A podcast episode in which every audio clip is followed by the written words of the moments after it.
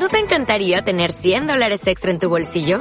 Haz que un experto bilingüe de TurboTax declare tus impuestos para el 31 de marzo y obtén 100 dólares de vuelta al instante. Porque no importa cuáles hayan sido tus logros del año pasado, TurboTax hace que cuenten. Obtén 100 dólares de vuelta y tus impuestos con 100% de precisión. Solo con Intuit TurboTax. Debes declarar para el 31 de marzo. Crédito solo aplicable al costo de la presentación federal con TurboTax Full Service. Oferta sujeta a cambios o cancelación en cualquier momento. Nuestra tendencia es sobreestimar los efectos de una tecnología en el corto plazo y subestimar el efecto en el largo plazo. Roy Amara. Bienvenidos una vez más a este espacio donde nos hacemos preguntas, compartimos reflexiones y aprendemos juntos sobre el valor de ser humanos en esta era digital. Soy Joan Clotet y esto es Humanismo Digital. Entrenamiento, 99% de tu tiempo, un 1% de ejecución. La pregunta aquí es, ¿cuánto tiempo entrenas tú para tu día a día? Esto es como si Messi no entrenara porque tiene el talento natural de llegar a la oficina y ponerse ahí a repartir balones. En verdad, el mundo profesional es la inversa de aquello que admiramos, que es la constancia del deporte. Hola, ¿qué tal estáis? Espero que muy bien y afrontando con el mejor ánimo este inicio de año y con ganas de escuchar una nueva conversación que os aporte algo de valor.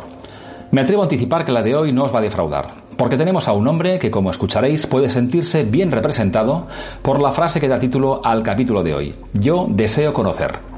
Os invito a escuchar las reflexiones e ideas de Fernando de la Rosa, alias Titonet, un veterano digital que combina conocimientos y experiencia de negocio, marketing, tecnología y aprendizaje para ayudar a empresas grandes y pequeñas desde su empresa Fox Eyes a aprender de forma constante para afrontar sus retos de negocio.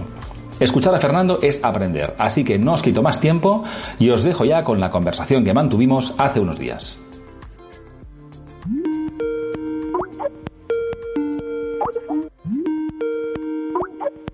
Pues muy buenos días, Fernando. Eh, bienvenido a este espacio, a Humanismo Digital, y muchas gracias por aceptar esta invitación. ¿Qué tal estás? Muy bien, muy bien, feliz y contento. La verdad es que eh, en los tiempos que corren la, la vida nos sonríe, ¿sí? Eh, la familia está bien, eh, aprendemos un montón de cosas y estamos muy entretenidos con el trabajo, con lo cual lo que te quería decir es que muchísimas gracias por invitarme a tu casa, es un placer y yo no sé si te voy a poder aportar mucho, pero lo intentaremos. ¿sí? Por algo me habrás invitado, no sé por qué, te has equivocado de persona, había otro Fernando de la Rosa que es el, el pintor malagueño, no yo. te equivocaste, pero no, pasa nada. No. Intento, intento, salirme, intento, salirme, con, la, con lo que pueda. Creo que también pintas mucho y seguramente las personas que te descubran hoy pues también coincidirán conmigo. Con lo cual arrancamos, Fernando, con la pregunta habitual en este espacio, que es una pregunta muy sencilla y que, y que es ¿quién eres? ¿Quién es Fernando de la Rosa? ¿A qué te dedicas? ¿Y qué te ha traído hasta este momento de tu vida? Vale. Esta es la fácil. Eh, mi nombre es Fernando de la Rosa. Eh, en Internet se me encuentra por el nombre de Titonet. ¿Por qué Titonet es simple? Eh, a mí, en, mi entorno familiar me llaman Tito y mi primer usuario era para acordarme de qué poner en Internet, pues voy a poner Tito y Net. Ya está, y por eso Titonet. ¿A qué me dedico? Pues mm, tengo tres, tres, me gusta lo del perfil ABC, Sí, perfil ABC es A de Academics, B de Business y C de Consultant. Creo que define muy bien a lo que me dedico. A, en Academics me gusta dar clases, me, me gusta compartir lo que aprendo, porque es un mecanismo muy egoísta para poder aprender más rápido. Cuando tú explicas algo, aprendes dos veces. ¿sí? Y si además tienes la capacidad de escuchar y de mirar a los ojos a la gente que, te escucha, pues aprendes mucho más. Con lo cual, la, la parte A de Academics me gusta dar clases. ¿sí? Eh, obviamente esto ha ido mutando en el tiempo. B, tengo un negocio, siempre he tenido un negocio, nunca he trabajado para alguien, o sea, nunca he sido empleado, siempre he tenido mi negocio desde que salí de, de la universidad. pues mi padre me dijo, ¿qué tal lo de las oposiciones? Creo que es un buen recorrido y por acto de rebeldía o no sé por qué, pues me he dedicado a montar negocios, he montado cuatro negocios en mi vida y cada uno ha ido durando su tiempo, cada uno en su momento. Y el último se llama Foxize, que es una empresa de formación continua. Y la C de Consultants es porque yo creo que un mecanismo para estar en, al día de, mm, eh, qué ocurre en el mundo laboral es cuando te preguntan y tú te consultan y tú eres capaz de cobrar por ello, deja que lo digamos así. Eh, si, hay, si hay transacción hay valor. Vamos, entonces creo que hay que eh, mantenerse vivo en el mundo de la consultoría, que es cuando alguien te consulta, intercambiar tus opiniones y que te paguen por una opinión creo que es relevante. Entonces, a eso me dedico. ¿Y qué me ha traído hasta aquí? Pues no sé, yo pues eh, el destino. Mira, hay una anécdota que igual me enrollo mucho, ¿eh? Joan, corta, no, no, por favor, cuando quieras. Por favor. Eh, hay una anécdota y es, a mí, en un momento de mi vida iba andando por la calle y me paró un fotógrafo y me dijo si me podía hacer una foto. Y le dije, ¿y para qué es esta foto? ¿Sí? Entonces me dice, no, estamos haciendo una exposición sobre los deseos de la gente. Mm. Entonces, te voy a sacar una foto y tú me tienes que decir qué deseas en esta vida. Sí, entonces nada, dije, vale, dame un minuto y te lo contesto. Me, quedé un minuto pensando y le dije, vale, ya estoy listo. Pues me sacó la foto, y le dije mi deseo y al cabo de tres o cuatro meses ya ni me acordaba de esta anécdota. Iba paseando un día por eh, Barcelona y se me acerca una chica, me dice, oye, me gusta mucho esto que dices. Eh, perdona, perdona, ¿qué quieres decir? Una, una, telépata. y dice, sí, sí, he visto tu foto en medio de Plaza Cataluña ¿sí? Y me ha gustado oh. mucho. Y claro, acto seguido, pues nada, cogí el metro, me fui a Plaza Cataluña y en el, en el, en Plaza Cataluña, los que he estado en el metro, en la parte central hay una plaza muy grande, donde hay un montón de opis, y ahí estaba mi foto, donde ponía yo deseo conocer. Sí, entonces, ¿qué es lo que me ha traído hasta aquí? Es la inquietud por conocer y por descubrir. Soy un explorador, soy indie, no soy mainstream, soy alternativo y me he dedicado, pues bueno, a buscar el conocimiento y por dónde por dónde estaba. Entonces, yo creo que esta anécdota define un poco el, el por qué he llegado hasta este momento. Pues es buenísima y ojalá pudiéramos recuperar esa foto en algún momento. No, la tengo, ¿eh? La tengo. Luego te ah, la, tienes. Si quieres, está por aquí. Ah, sí, sí, sí, luego te la paso. Qué bueno, qué bueno. Sí, no, esta, esta es una foto la tengo guardadísima. Tengo la foto del OPI. De hecho, el, la foto está, bueno, la exposición fue una exposición súper chula que hicieron de los deseos de todo el mundo en vallas publicitarias en todo Barcelona y estuvo durante dos meses. Con lo cual mi foto estuvo en medio de Plaza Cataluña durante dos meses, fue una exposición súper chula. Entonces yo el OPI lo, lo tienen mis padres. en su casa y, y luego eh, había un libro muy chulo de la exposición y, nada, tengo, tengo, nada, fue fantástico. Fue un momento de estos que se te quedan grabados y creo que define mucho el, el yo que, por qué he llegado hasta aquí. Muy bien.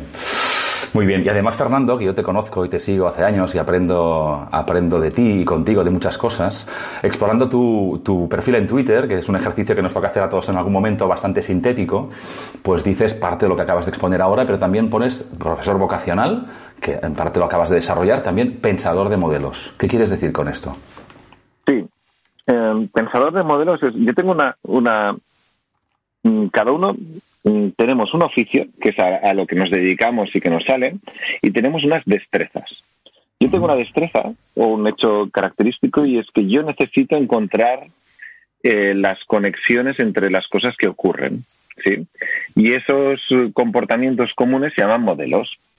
¿sí? Ya está. Entonces, yo frente a algo que está ocurriendo, pues eh, yo qué sé, eh, tú me dices, eh, a ver, Fernando, ¿cómo estructuro eh, eh, la parte de marketing de una empresa? Yo soy capaz de hacerte un dibujo de cada una de las variables y ponerle un orden y relacionarlas entre ellos para entender, para poderlas explicar mejor. Entonces yo tengo una destreza y es que yo pinto, como bien decías al principio, yo la mitad, gran parte de mi día está en coger un papel y pintar lo que está ocurriendo, lo que tengo que explicar y a partir de ahí poderlo representar. Entonces yo pienso en modelos. Si tú, frente a un problema, pues yo hago un dibujo que es las causas, eh, las implicaciones, qué soluciones hay, y a partir de ahí me sale pues una manera ordenada de pensar. Yo tengo un pensamiento muy visual que necesito, pues eso, papel y boli pintarlo. Habrá gente, hay mucha otra gente que tiene, otros mecanismos. En mi caso es encontrar el modelo. Ahora estoy estudiando un montón de, de temáticas de modelos. He estudiado durante los últimos dos años muchas cosas de elementos visuales, de cómo representar ideas.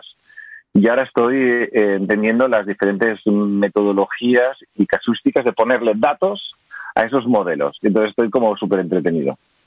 No me extraña, no me extraña. De hecho, fíjate que arrancamos y me explicas que fuiste modelo fotográfico. Ahora me hablas o te he preguntado de modelos y estoy tentado de preguntarte otra vez sobre modelos, pero no lo voy a hacer. Te voy a preguntar por algo que además, que cuando te descubrí en las redes, y luego conociéndote un poco más a fondo, pues todavía me, interesa más, que es, claro, tú eres un profesional del conocimiento desde hace muchísimos años, ¿de acuerdo? Y eso significa que cada vez tenemos más conocimiento potencialmente interesante y tú te dedicas a esto, por pasión, por vocación, por profesión. Entonces, alguien que navega en este mar del conocimiento, en este mar ingente de conocimiento, ¿cómo se organiza? ¿Cómo navegas tú por ese mar del conocimiento? Vale, esto requiere más de disciplina que no de herramientas. ¿sí? Yo, mm, el, mi método básico de aprendizaje es mi blog. Yo, en el año 2001, este año va a hacer 20 años, monté una página web. Tengo, tengo, tengo cada una de las versiones y cada uno de los elementos. Entonces, mi mecanismo de aprendizaje es tener que obligarme a publicar cosas que tengan un cierto interés. Con este fin, tiras hacia atrás. Sí, entonces, no, esto no va de publicar cosas en redes sociales, ¿no? Eso está bien, sí, pero es como un, hobby, sí, no, pero ahí aprendes poco. Hay mucho ruido, poco conocimiento. Entonces, tú necesitas un ejercicio de sintetizar, pensar y reflejar. Entonces, para eso utilizo mi blog. Entonces, para llegar a poder compartir algo interesante, necesitas fuentes. Yo tuve la suerte, eh, cada uno ha tenido sus maestros. Yo he tenido la suerte de cruzarme con tres o cuatro personajes a lo largo de mi vida que me enseñaron un montón. Primero es Alfonso Cornella. O sea, tú aprendes, el primer punto es tú aprendes de, gente que sabe. Hay gente muy inteligente y tú tienes que acercar lo máximo a gente inteligente. ¿sí? Eh, eh, tú eres un tío inteligente y aprendemos muchas cosas de ti. Sí, hablaremos otro día de eso. Sí, pero dicho esto es lo primero que aprendes a lo largo de tu vida. El primer paso es aprender de gente inteligente, de tus maestros. Yo estiré mucho de Alfonso. Alfonso tiene una rutina de publicar un montón de cosas de forma continua. Saca un libro cada año. Mm. O sea, eh, tiene libros que, el primer libro de infonomía es del año 97 y que habla de mm. Internet actual. Mm. Tiene 30 ideas para el 2030, que es un libro súper actual, que habla mm. de todo lo que nos está ocurriendo. Entonces, Alfonso tiene una rutina de, tú necesitas la disciplina de publicar si quieres aprender rápido. El segundo eh, gran maestro es eh, Jenis, Roca, eh, eh, grandísimo, grandísima persona, sí, mejor personaje, el tío, uno de los tíos más inteligentes que vais a conocer en la vida. Eh, tiene otro mecanismo de aprendizaje que es diferente. Él lee un libro y queda con alguien para poder conversar sobre el libro. Entonces aprende muy rápido porque ya tiene preparadas las preguntas. Mm. Entonces fíjate que estos dos eh, individuos, ¿sabes? Cada uno de ellos a diferentes maneras, pues tienen mecanismos de aprendizaje entonces, creo que uno tiene que encontrar su mecanismo de aprendizaje. En mi caso, yo le he ido añadiendo otras capas, como por ejemplo, eh, había un proyecto que se llama Infonomía, que es el origen de, de, muchos de los que nos dedicamos a esto del conocimiento, y nos reíamos mucho en aquel entonces porque decíamos, ¿cuáles serán las fuentes de conocimiento de Alfonso Cornella? El RSS, entiendo que todo el mundo tiene un RSS, no hace falta ni que expliquemos qué es, de Alfonso con todas sus fuentes debe ser una maravilla. Entonces yo me he ido construyendo desde el año 2001 un RSS con todas las fuentes que suelo leer. Y gracias a eso, voy siempre, las cosas interesantes vienen siempre de la misma gente no está en Twitter, no, no está en, no, viene siempre de la, de la misma gente. Y gracias a estos orígenes he conseguido una disciplina. En mi blog consigo, ahora, este año estoy muy contento, eh, casi publico más de un, un aprendizaje profundo, nada de aquí te cuento una foto y chimpún, un aprendizaje profundo eh, una vez al mes y luego hago una selección de los artículos que más me han interesado que me sirve como mecanismo de, de parar y pensar. Pasan un montón de artículos interesantes por tu vida, ¿sí? Y, a partir de ahí, pues toca identificarlos. Y luego tengo un hábito que, que, que tú lo compartes, y es yo leo un libro al mes, ¿sí? Y leo mogollón, me encanta, es mi momento de desconexión, tengo que alternar los libros de, profesionales con ensayos más, más, más ligeros, porque si no la, cabeza, la cabeza te estalla. Y siempre me hago un resumen en un esquema mental. Entonces, estas formas de, estas rutinas llevadas, dices, ostras, pues le dedicas mucho tiempo. No, le dedico el tiempo necesario para poder aprender. Fíjate que hay una frase que dice, y, en eso estaremos todos de acuerdo, el mundo va muy rápido y tú si quieres adaptarte tienes que aprender más rápido de la velocidad a la que va el mundo. Entonces la pregunta que se tiene que hacer aquí todo el mundo es, ¿tú cómo aprendes y a qué velocidad lo haces? Y yo creo que estos son los grandes temas de los que nos vamos a encontrar en los próximos años. Si tú no tienes mecanismo de aprendizaje, estás jodido. Muy jodido. Esto no va de hacer cursos. Mira, yo tengo una empresa que vende cursos si esto no va de hacer más cursos, va de dedicarle más tiempo a una rutina de aprendizaje deliberado y pensado. Pero si tú no identificas cuál es tu mecanismo de aprendizaje, estás fastidiado. Bueno, creo que es un, creo que es un foco y reflexiones interesantísimas que además que pueden abrir la mente a mucha gente respecto a lo que supone aprender y a la necesidad de aprender. De hecho, has mencionado tu empresa, Foxize, un par de veces, que es donde estás enfocando en los últimos años, digamos, gran parte de tu energía. Y, eh, y claro, hablando de Fox Eyes, de tu proyecto y del momento que vivimos, ¿por qué crees que es más importante ahora el aprendizaje en sentido profundo y cómo conecta pues, con, el contexto, con, un negocio? Una empresa que nos escuche y tenga una visión del aprendizaje un poco más ah, superficial, ¿Por qué ahora? Sería la pregunta. Vale, yo, creo que aquí hay una grandísima confusión. Tú la, tú la has vivido por tu carrera profesional. Es, la gente, las empresas dan formación. De ahí a que la gente aprenda es otra película. Hay una distancia, sí.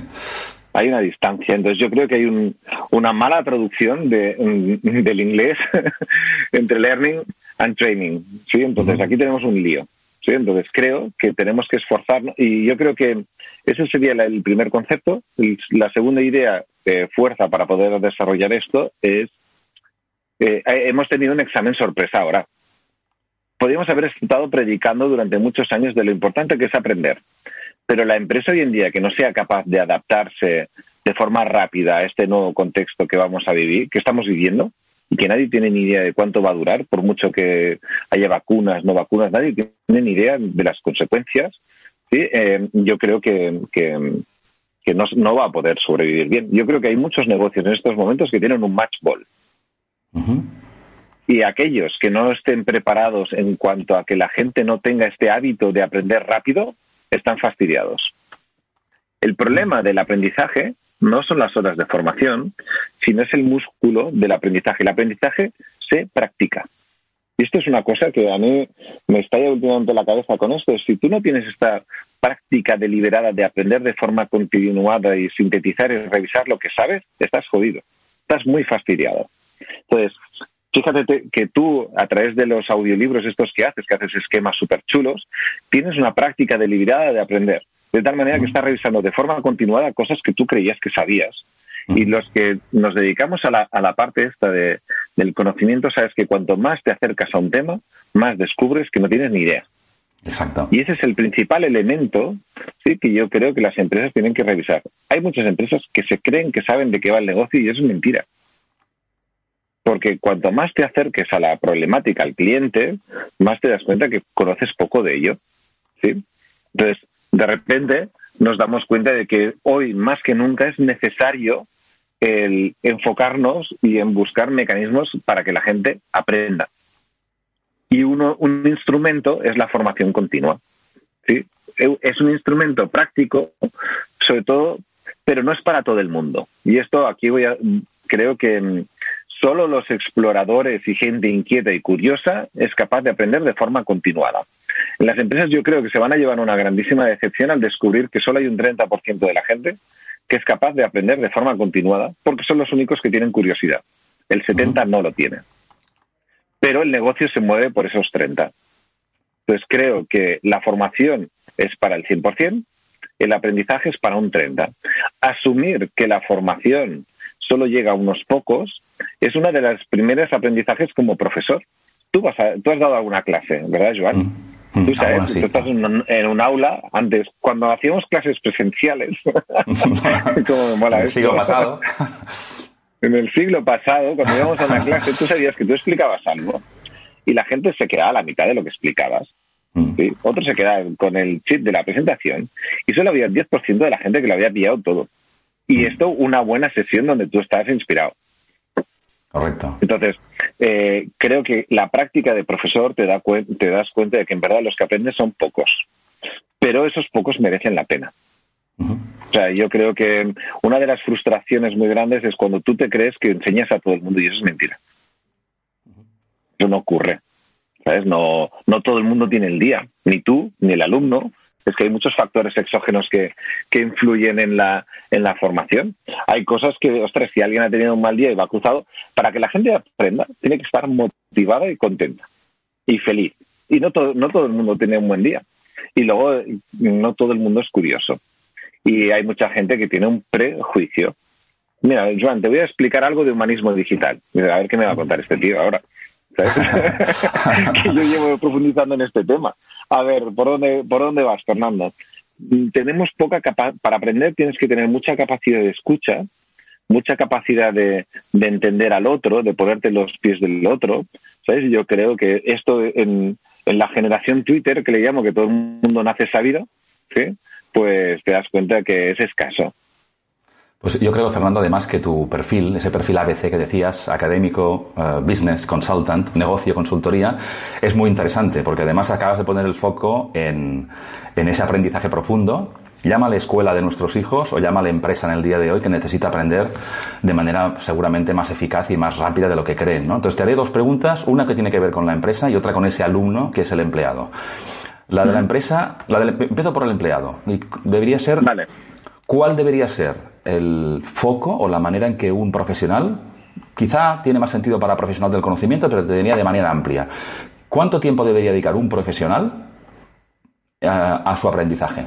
Mm, ¿Y con qué foco? Es decir, ¿cómo se organiza? Alguien que te escuche y diga, ostras, debería aprender no solamente hacer un curso de vez en cuando si tengo tiempo, ¿qué hago? No sé, nos equivocamos. Ya la pregunta está mal formulada, Joan, lo siento.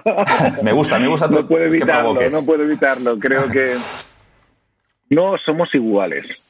Los empleados de una empresa no son iguales. Tú has estado en un departamento de formación. Yo te digo, ¿cuántos segmentos teníais preparados allí donde trabajabas?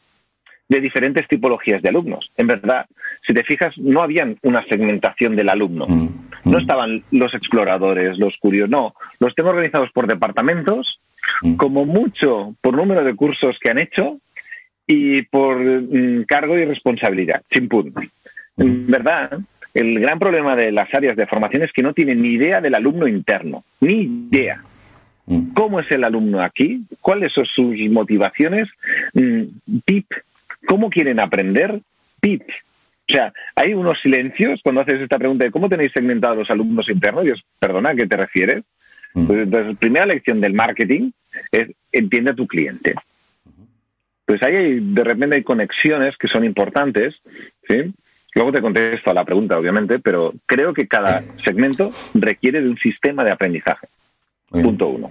Entonces, si tengo que intentar hacer grandes grupos, sí te diría, los curiosos, los exploradores, necesitan un continuo degoteo de contenidos que les vaya llegando semanalmente.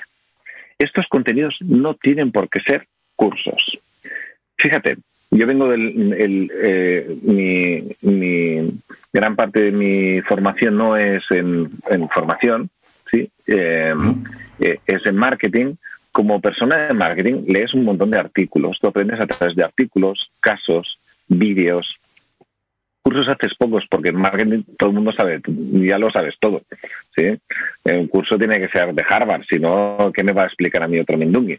¿sí? Que, que yo ya no sepa. ¿sí?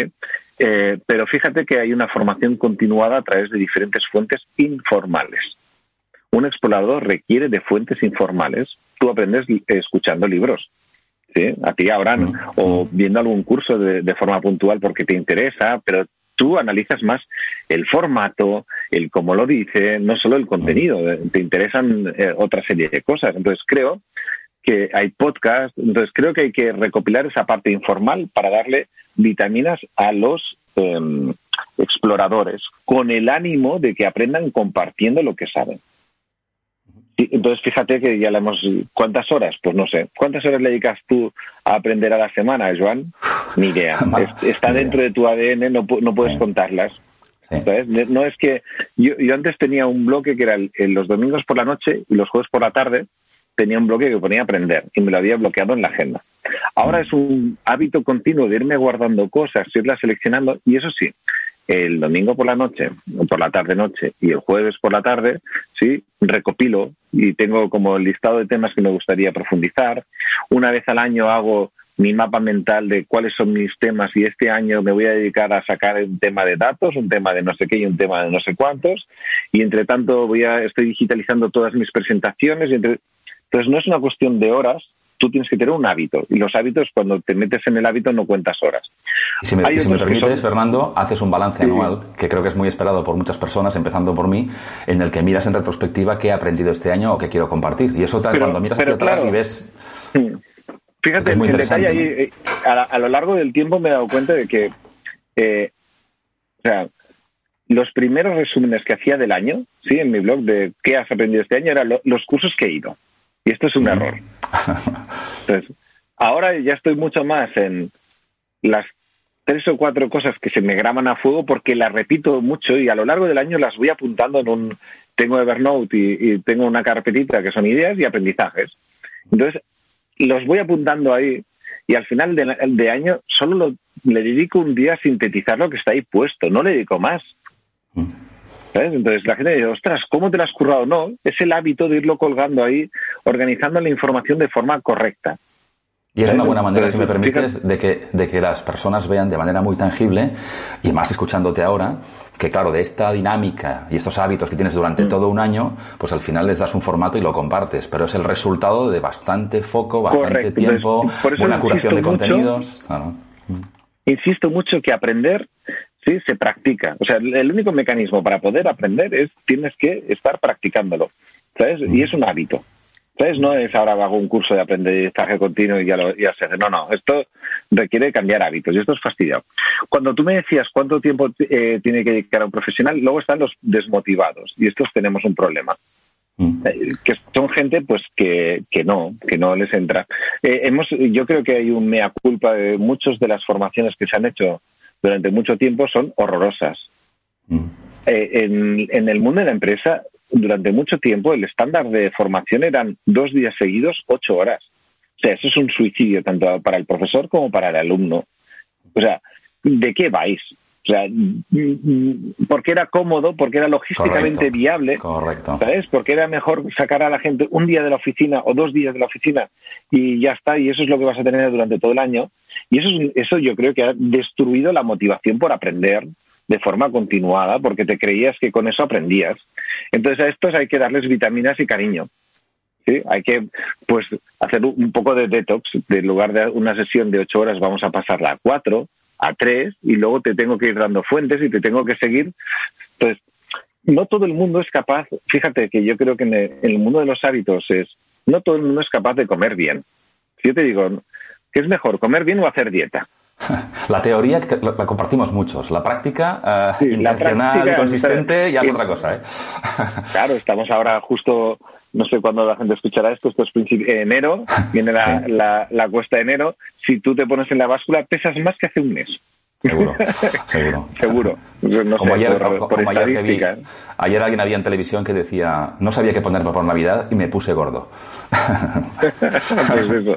Entonces, claro, sí, está muy bien esto de aprender, tener una mejor relación con nuestra comida y nuestra bebida, pero bueno, llega un momento en el año que por frío o por humanoides eh, con poco capacidad de, retener nuestros instintos, pues devoramos. Mm. Y ya mm. está. Entonces, pues claro, o sea, hay que acompañar a la gente para que aprenda a aprender bien y no a pegarse unos empachos de repente de que no había un curso.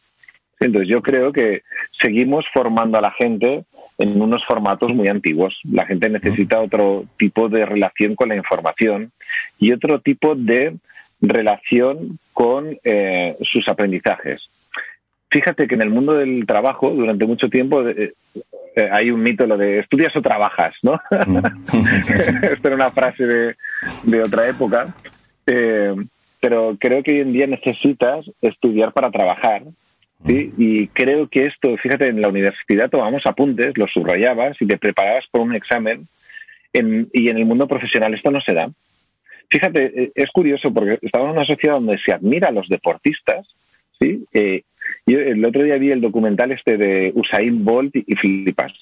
Mm. Un tío que se está cuatro años entrenando solo para diez segundos.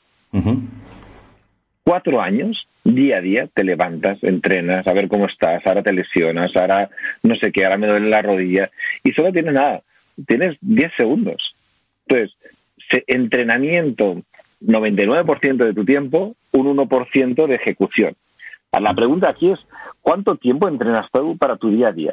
Esto es como si Messi no entrenara porque tiene el talento natural de llegar a la oficina y ponerse ahí a repartir balones. En verdad, el mundo profesional es la inversa de aquello que admiramos, que es la constancia del deporte. Mm. Y hay algo ahí que no tenemos bien organizado. Y de hecho, Fernando, es un buen ejemplo. Mucho trabajo, mucho trabajo, mucho trabajo. Es buen ejemplo del deporte porque cada día vemos todos a equipos con un talento mm, pues no, no espectacular de primera línea, mm. pero que con disciplina, buena organización, foco y motivación, pues, pues se cargan a, las primeras figuras, ¿no? Y otro día hablamos del líder que lleva el equipo, otro día hablamos, Totalmente. pero fíjate que, que que hay mucho, hay mucho que aprender del deporte, porque yo creo que es algo muy cultural, todos lo admiramos o todos lo comentamos, pero luego nadie rasca. O sea, creo que vivimos una sociedad terriblemente superficial en entender las razones de por qué las cosas funcionan o no. Y una de ellas es el deporte. ¿Por qué mm. Rafa Nadal lleva tantos años tras una capacidad de sacrificio y de fuerza de voluntad inhumana?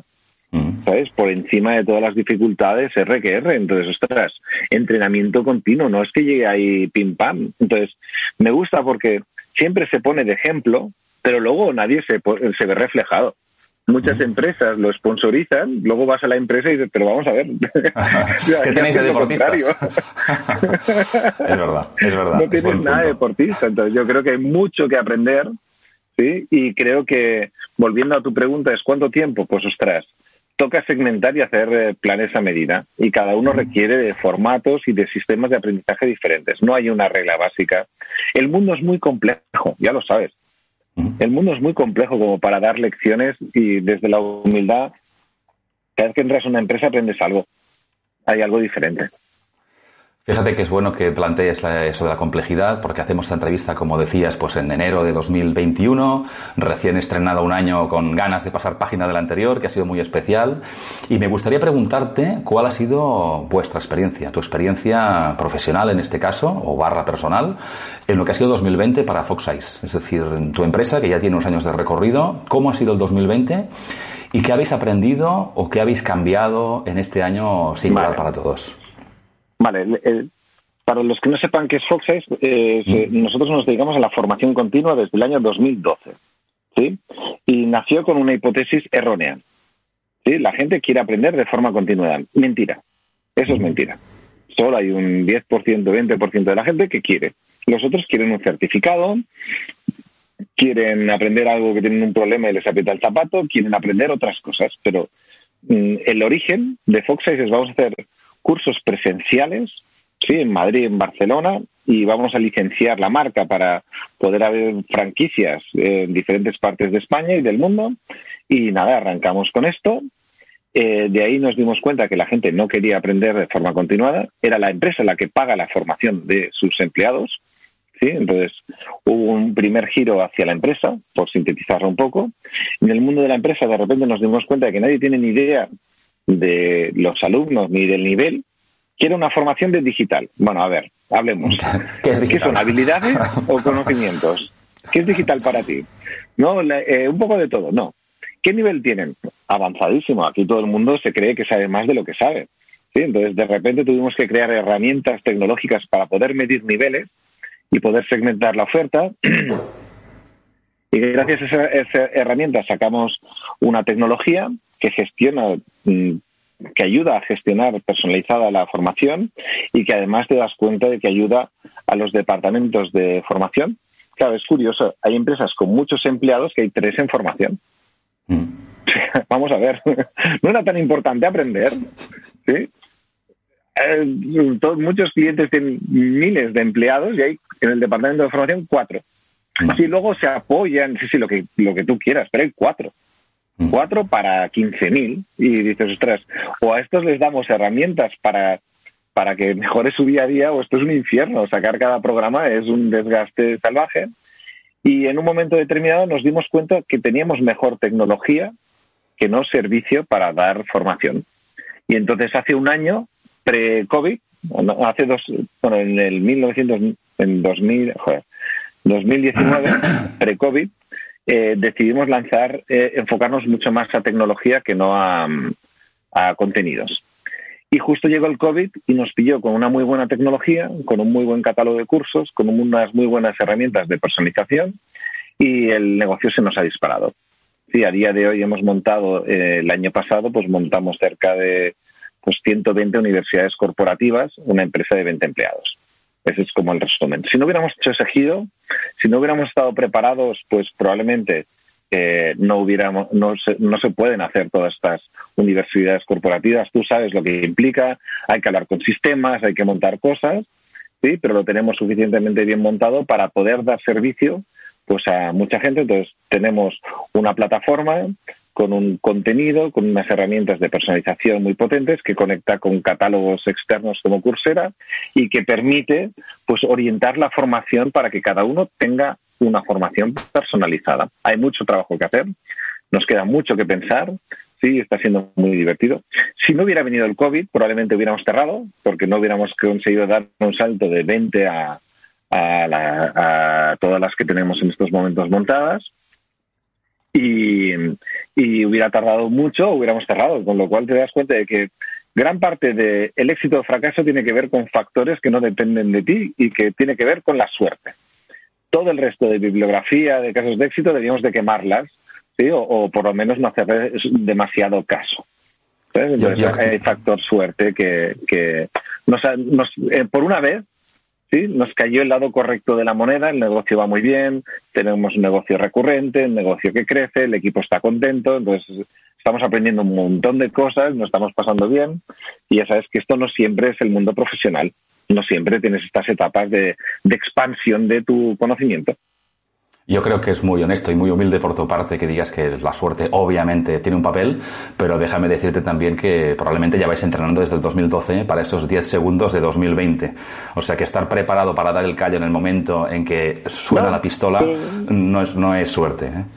No, me, gusta mucho que dices, ¿sabes? Eh, creo que en verdad, creo que este esta es la visión correcta. Yo creo, un día te, tendríamos que hacer a ti el podcast, la entrevista te la haré yo a ti, ¿vale? Porque yo creo que, esto que, me da un poco de vergüenza que yo te cuente cosas cuando en verdad tú sabes muchas más cosas de según qué temas, pero nada. más allá de tu falsa humildad, que no te la queremos, te, apreciamos como eres, creo que, esto tiene mucho que ver con, con el aprendizaje continuo. Eh, creo que, que eh, no recuerdo la anécdota, ¿sabes? Eh, creo que era Sócrates que, que lo iban a que, que lo, condenaron a muerte y justo antes de matar, de que le dieran la cicuta, ¿sí? Él estaba practicando con la flauta. Y dicen, pero ¿para qué estás, para qué estás practicando? Y el tío dijo, no, pero porque me gustaría, por simplemente porque me gustaría acabar de aprender esto. Entonces creo que esta es la actitud de, en verdad, el conocimiento no tiene que tener una utilidad. Tú, tú tienes que. Eh, tu compromiso con el conocimiento es un compromiso personal y profesional para poder seguir aprendiendo y ya está. No, tiene que haber una finalidad. Vivimos en un mundo tan utilitarista que si lo que aprendo no es para una aplicación práctica, si no le doy valor. No sé, y, yo, no sé, hay un libro, eh, el libro de Visionomics de Alphonse Cornella, es una mm. maravilla, pero no tiene ningún tipo de utilidad. Mm. Porque eh, te explica un dibujo que se le ha ocurrido a Alphonse con una explicación, no hay nada más. La gran mayoría de esto dices, ¿cómo se le ha ido la cabeza y por qué habrá pintado esto? Porque le salió. Y a lo largo del tiempo luego han habido muchas conexiones. Entonces yo creo que tenemos que dejar al conocimiento de esa utilidad eh, tan exigente que le ponemos, ¿sabes? Para poder simplemente pues entender mejor el mundo, desarrollarte, a, eh, tener el hábito. Es casi más importante el hábito que no la utilidad. Entonces yo creo que hay muchas cosas que no estamos haciendo bien y parto como con, mea culpa de todo el sector de la formación en el cual yo pertenezco y me siento y no me siento representado y, creo que hay mucho, mucho que hacer autocrítica, muchísimo hemos malgastado generaciones enteras y motivaciones enteras de mucha gente y nos toca, nos toca revisarlo. Coincido, coincido con, tu visión, que hay mucho por hacer y además eh, por disfrutar también en el camino. Entonces, por una cuestión de tiempo, voy a hacerte dos preguntas finales, muy sintéticas. ¿no? y la primera es, ¿qué tres palabras están ahora más presentes en tu cabeza que hace tres años, por ejemplo? hace tres años, eh, dos las tengo claras. Sí, una es aprendizaje. Antes hablaba de información. El aprendizaje es, eh, creo que hay mucho que profundizar en este tema, muchísimo cómo aprende la gente, ¿sí? Tu, eh, la tus motivaciones. Creo que hay mucho, mucho, mucho que explorar por ahí. Creo que no tenemos ni idea ¿sí? de esas conexiones, por qué se producen. Y ahí, ese tema me tiene muy, muy atrapado. El segundo son datos. Sí, creo que el mundo de los datos es, es algo tan grande que no, no acabamos de, de tiene tantos matices ¿sí? que, pues eh, la utilidad, la representación. Eh, eh, hablamos mucho, mucho de la importancia de los datos, que es el petróleo, pero no sé tú, no he encontrado nada bien estructurado que me ayude a entenderlo mm. todo. Mm. Entonces, llevo haciendo un mapa mental de los que tú haces de datos desde hace tres años, por eso este es un tema que vuelve a mí. Tengo que irlo abandonando de vez en cuando porque si no acabas muy cansado y luego vuelvo mm. a él. ¿sí? Y luego el, tercer tema que en el que me he metido, y como bien sabes, es todo lo que tiene que ver con la digitalización de las empresas, que, creo que lo estamos haciendo francamente mal, muy mal. O sea, de tanta gestión del cambio, de tanto, durante mucho tiempo el mundo corporativo había una convención anual que había que dar un gran titular de hacia dónde vamos. ¿sí? Tantos titulares hace que la gente ahora, que ahora viene el logo, hombre, esto es como lo de Customer Centricity, o esto es como la Innovation, eh, no sé qué, Systematic Innovation. Hemos quemado todas las palabras y hemos, lo hemos fastidiado. Entonces yo creo que, que esto de la, digitalización no va a tener piedad con, con las empresas que no tengan los fundamentos bien construidos. Esto no va de tecnología, va de cómo está motivada la gente, cómo, qué sistemas tienen, cuál es su forma de trabajo, cuáles son los comportamientos. Creo que, fíjate, este, este es el, aquí hay un tema muy interesante. Muchas empresas hablan de incorporar la cultura digital. Esto lo habrás oído, ¿no? Y escojo mi libro de competencias y le doy una capita de digital y ya chimpún. No, no se dan cuenta de que las empresas viven en una sociedad que tiene incorporada la cultura digital y la cultura digital ya se ha metido dentro de la empresa y lo que está haciendo es generar fricciones con cosas que son incompatibles con el mundo que vivimos. Ejemplo, transparencia, propósito, ¿sí? sostenibilidad. Son cosas que hoy en día tú lo tienes, tu empresa lo tiene, o todo la gente más talentosa y más expuesta al mundo exterior le parece inconcebible, le fricciona y llega un momento en el cual se van a ir. Entonces no es una cuestión de incorporar, es que la, tú vives en una sociedad con la cultura digital, ¿sí? no es que modifiques tu evaluación de los comportamientos y tu evaluación anual, no. Es que te des cuenta de que el mundo, tú te tienes que adaptar al mundo, no el mundo se tiene que adaptar a ti. Yo creo que esta centricidad de, de, la empresa donde se creen que son el, el, centro del universo, creo que es algo que, que realmente hay mucho trabajo que hacer y está muy mal hecho. No hemos empezado a hacerlo bien. Y mira que llevamos años hablando de esto, pero seguimos haciéndolo muy mal. O sea, a cada uno hace lo que puede, pero creo que hay una incomprensión de, ese ángulo gigantesco. Entonces ese tema me tiene robado el corazón. Me, me, me parece que hay mucho que, profundizar sobre el tema de cultura digital. De hecho, como bien sabes, escribí un, no es un post, es la Biblia, escribí un sobre qué es la cultura digital y te das cuenta de que hay una grandísima incomprensión por el fenómeno y lo que significa las consecuencias, con lo cual ese es el tercer tema. Yo creo que si sintetizo aprendizaje, mm, datos y, mm, y digital son los tres grandes conceptos que llevo, llevo estos tres años un poco caficat. Y van a ser, creo, los, los tres temas de, de los próximos tres años, también te digo. Fantástico. Yo confío además, eh, no sé si está, qué parte es deseo, qué parte es confianza, en que 2020 haya servido para que mucha gente, o por necesidad o por obligación o por motivación haya incrementado su nivel de conciencia en estos temas. Desde luego, vamos a ver si en 2021 ah, yo, tengo la esperanza. Yo, yo, te digo, yo te digo que si algo podemos aprender de la historia es que no aprendemos nada de la historia. ahora imagínate, ahora vamos a hacer un escenario ficticio. Imagínate que mañana todo el mundo está vacunado. ¿Tú qué crees que haría la gente? Intentar volver a lo que hacíamos antes estoy convencido. No, o sea, si mañana de repente por arte y magia haces chic y todo el mundo vacunado y ya ha desaparecido esto, volveríamos a ir a la oficina. Volveríamos a trabajar de la misma manera, a coger el ave y de vuelta todo el día, a hacer reuniones absurdas que se puedan. O sea, o esto dura o, el campo no, no, no hay, no hay mm, em, eh, adherencia del cambio. Lo siento, no lo creo.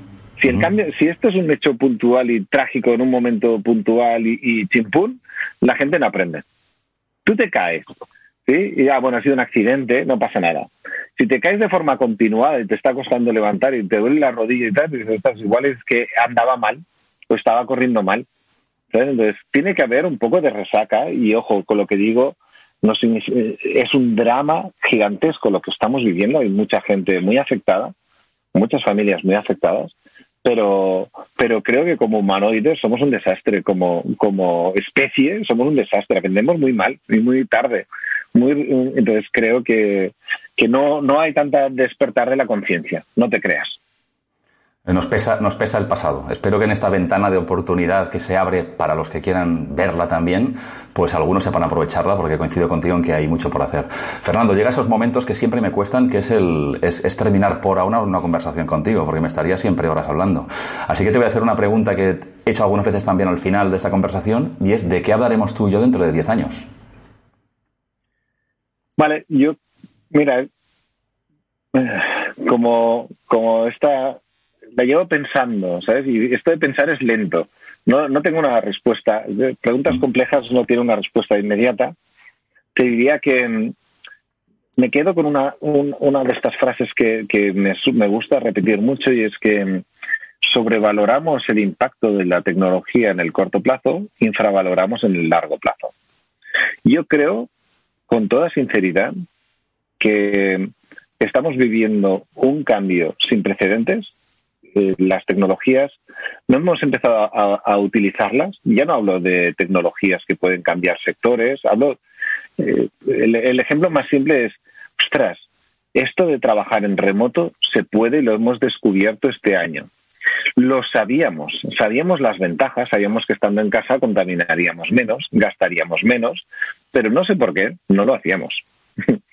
De repente, eh, ostras, Mm, mucha gente se está planteando, vale, pues no hace falta ir al trabajo, no hace falta ir a la oficina porque vivimos en la gran ciudad.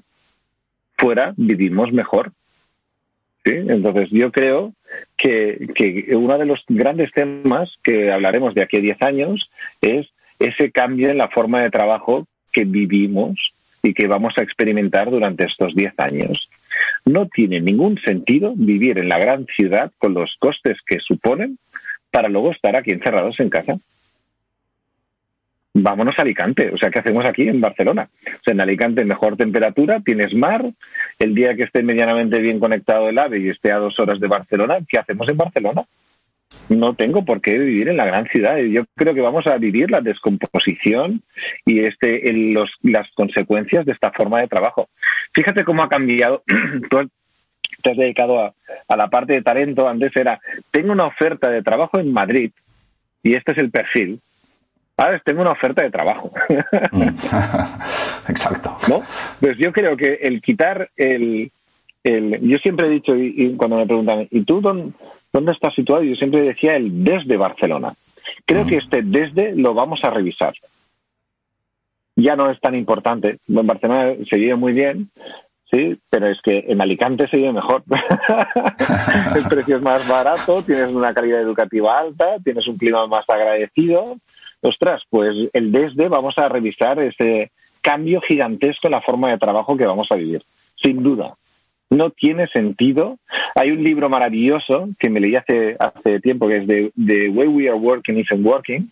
Lo he recuperado tres veces este año, lo he vuelto a releer Y es que me parece que es maravilloso decir, ostras, no tiene, no tiene sentido medir el trabajo por horas, no tiene ningún sentido. Y yo creo que, este experimento de los confinamientos nos ha ayudado un montón a darnos cuenta de que esto no tiene, no tiene ni cap ni peus, como decimos aquí en, en Cataluña, no tiene ningún tipo de sentido la forma de trabajo que llevamos haciendo coger un ave para ir a Madrid, a una reunión, y luego mm, la comida y luego volverte, ¿eso lo has hecho alguna vez, Joan?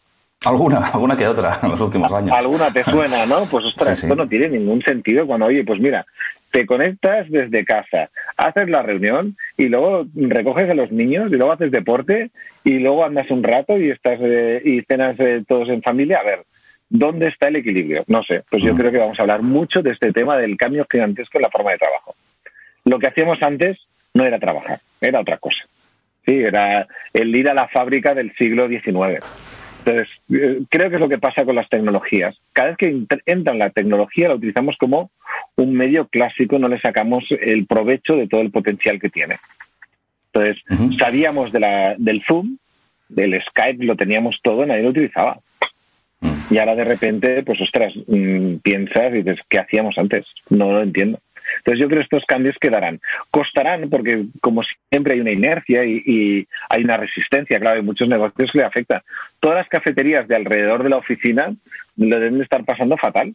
Y yo lo entiendo. Y va a haber una voluntad por reactivar sectores económicos que a día de hoy están muy afectados y, y la cantidad de oficinas que se construyen aquí, pues ostras, eh, ¿qué vamos a hacer con tanto espacio? Creo que habrá un efecto rebote. Para eso hay un modelo, se llaman las ondas de Elliot, que analiza el comportamiento de los humanoides. Entonces, nada, estamos en, en onda 3, ahora viene la, curva del caos que sube y baja. Van a haber esfuerzos por volver a lo anterior, luego habrán eh, esfuerzos por dejar de volver a lo anterior y llegará un momento en el cual la, la tendencia se consolida. Entonces, eh, eh, en los modelos se explica todo. Por eso hay que estudiar modelos. Cada pues uno con su tema. pues yo espero y deseo que esa conversación la tengamos, que la tendremos obviamente mucho antes de esos 10 años y que las personas que te hayan descubierto hoy, pues creo que podrán tener interés en saber más, saber más de Fernando, Titonet, saber más de Foxice, cómo pueden contactar contigo o qué, o qué links quieres que pongamos en las notas del episodio para que sepan más de ti y tus proyectos. Yo, nada, aquí hay, hay dos temas. Es, eh, mi blog está todo, si no lo buscas en Google y aparece, con lo cual en mi blog está todo. Si quieres contactar en LinkedIn, es así de fácil. Y si quieres explorar la parte corporativa, está Foxice, ya está. Esos son los tres grandes. O sea, al final es fácil encontrarme si quieres, ya está. Muy sencillo. Muy bien, estupendo, Fernando. no el pintor, no el pintor, importante. no el pintor. Bueno, bueno, no sé, no sé. Con todo lo que aprendes tú yo, algún día igual nos sorprendes, ¿eh? es, Muy bien. Es curioso porque cuando empecé esto de Internet, puse Fernando de la Rosa y apareció un pintor malagueño. Los cuadros, va a gustos, no voy a opinar, no soy quien para opinar del arte. Además, yo creo que en el último año hemos descubierto el gusto de cada uno en su casa. Hemos visto unos cuadros que, bueno, deberíamos de hablar de los cuadros.